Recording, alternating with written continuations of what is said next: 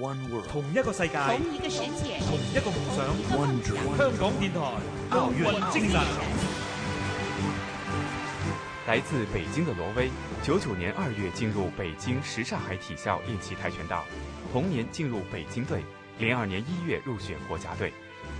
自从罗威在两千年全国跆拳道冠军赛中获得六十七公斤级亚军之后，相继夺得零二年全国跆拳道锦标赛和零三年世锦赛七十二公斤级冠军，又在零四年全国跆拳道锦标赛七十二公斤级比赛中再次夺冠。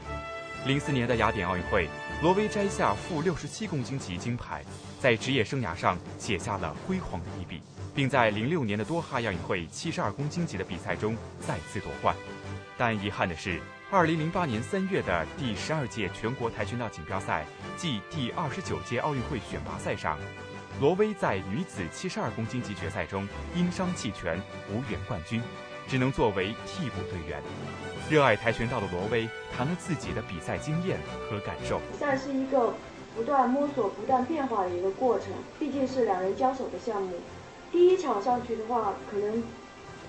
对于对双方的了解不太多，然后可能你的切入点会比较少一点，然后慢慢在一在进行的过程当中，呃，通过教练和自己的摸索，还有教练的配合，可能会发现更多的一些机会和时机，再用自己的能力去把握，这样就组成了一个比赛。要对抗项目都是这样做。香港电台普通话台与你展现奥运精神。精神。